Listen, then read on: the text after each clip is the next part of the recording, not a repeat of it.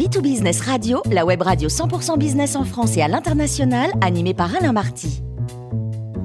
Bonjour à toutes et à tous, bienvenue à bord de B2Business Radio. Vous êtes 49 000 dirigeants d'entreprise abonnés à nos podcasts et on vous remercie d'être toujours plus nombreux à nous écouter chaque semaine. Aujourd'hui, on a le plaisir de retrouver Claude Sérillon, journaliste, écrivain et auteur du journal 2020 aux éditions 100 000 milliards. Bonjour Claude. Bonjour Alain. Alors Claude, vous allez nous parler des richesses de la mer. Vaste sujet. Oui, je vais vous parler d'eau. C'est difficile, je sais, cher Alain, puisque vous, vous préférez plutôt le vin. Mais depuis quelques mois, et pour d'autres euh, mois encore à venir, des conférences diplomatiques, des réunions politiques, des assemblées scientifiques, d'écologistes débattent sans arrêt de la mer et de ses richesses. Les océans couvrent en effet plus de 70% de la surface du globe, plus précisément la haute mer. La haute mer, c'est-à-dire l'étendue maritime située au-delà des zones sous juridiction nationale, au-delà donc de 200 000 marins, soit 370 km des côtes. La haute mer donc euh, représente à elle seule 64% de la surface. C'est un volume de vie profonde, de régénération pour la planète. Ces eaux internationales portent le trafic maritime correspondant à environ 90% des biens de consommation. La haute mer, en somme, est une masse vivante incroyable. Un litre d'eau de mer contient, euh, écoutez bien, un milliard de virus, des centaines de millions de bactéries, près de 100 000 microalgues et quelques zooplanctons, euh, rapporte le directeur général de la Fondation Tara Océan dans le journal Libération. Et il ajoute, nous avons découvert près de 200 millions de nouveaux gènes, mais nous avons surtout découvert notre ignorance, puisque seuls 5% des micro-organismes dans les océans sont connus. Claude, les rendez-vous internationaux sur ce sujet sont très nombreux. Ah oui, très nombreux. En effet, outre la conférence One Ocean Summit à Brest, tenue du 9 au 11 février dernier, l'Assemblée des Nations Unies pour l'environnement doit voter ce mois-ci à Nairobi, au Kenya, un traité contraignant sur la pollution des mers par les plastiques. Fin avril, en Chine, à Kunming, la 15e conférence internationale sur la biodiversité doit prendre l'engagement de placer 30% des océans sous la protection d'air marine. D'autres discussions sont prévues en mars à New York, toujours à l'ONU, pour sortir les océans d'une sorte de zone de non-droit absolu. De fait, chacune des puissances économiques agit à la sauvage. Et, alors c'est la pêche qui est dans cet état d'illégalité? Oui, si ce n'est d'illégalité, mot est peut-être un peu fort. En tout cas, on relève des accords commerciaux très politiques, plus ou moins secrets, toujours au détriment des pays côtiers du continent africain, littéralement pillés.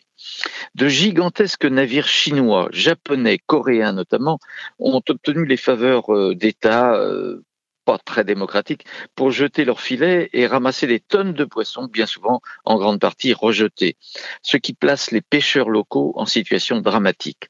Or, dans le monde, on mange de plus en plus de poissons.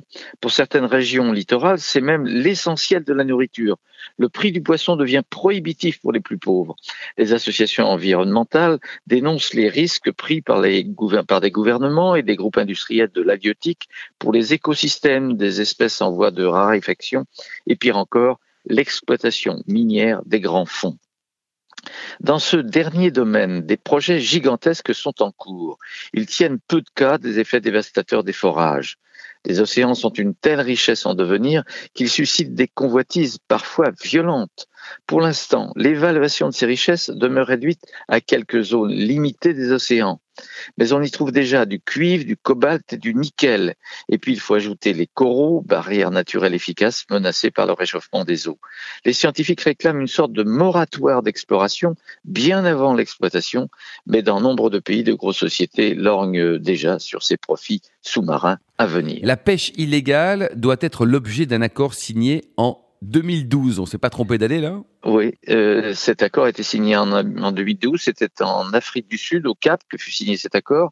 Mais il a fallu attendre 2019 en Espagne pour qu'une déclaration officielle valide la fixation de normes mondiales de sécurité des navires de pêche afin de lutter contre cette pêche illégale. Donc, sauf que certains pays résistent encore à, à poser leur signature.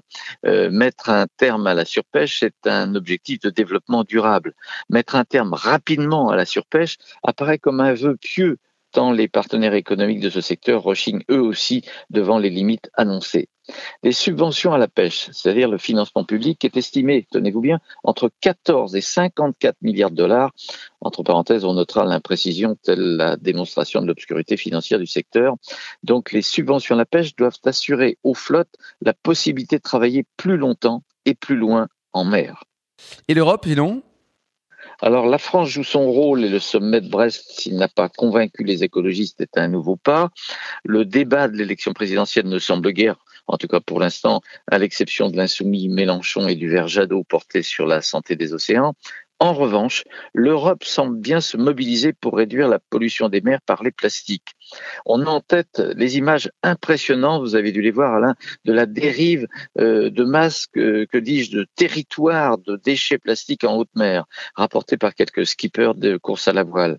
700 espèces de poissons ont été répertoriées pour avoir ingurgité du plastique, c'est ce que rapporte l'enquête du journal Les Échos. En septembre dernier, à Genève, des représentants de 140 pays s'étaient réunis pour tenter de mettre fin à cette pollution à l'initiative de l'Allemagne, du Vietnam, le Ghana ou encore l'Équateur.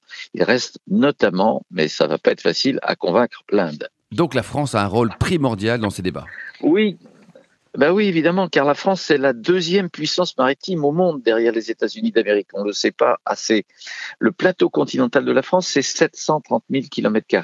La Nouvelle-Calédonie, la Polynésie, les terres australes et antarctiques font de la France une nation forte de 10,2 millions de kilomètres carrés d'espace maritime.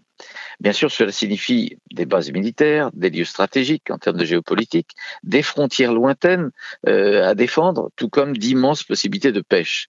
Les côtes françaises en métropole, ce sont 5853 kilomètres, mais l'ensemble, donc avec les territoires d'outre-mer, correspond à 18 450 kilomètres. On comprend, en prenant connaissance de ces chiffres, que l'enjeu des océans n'est pas banal pour Paris. Mais il y a urgence pour contrôler la gestion des océans au même titre que le dérèglement climatique. Les océans peuvent représenter une formidable opportunité de développement durable, respectueux de l'environnement et susceptible de procurer des ressources alimentaires essentielles. Merci beaucoup Claude Sérillon pour cette belle chronique. Je rappelle que nous avons le plaisir de vous accueillir régulièrement à bord de Bit Business Radio.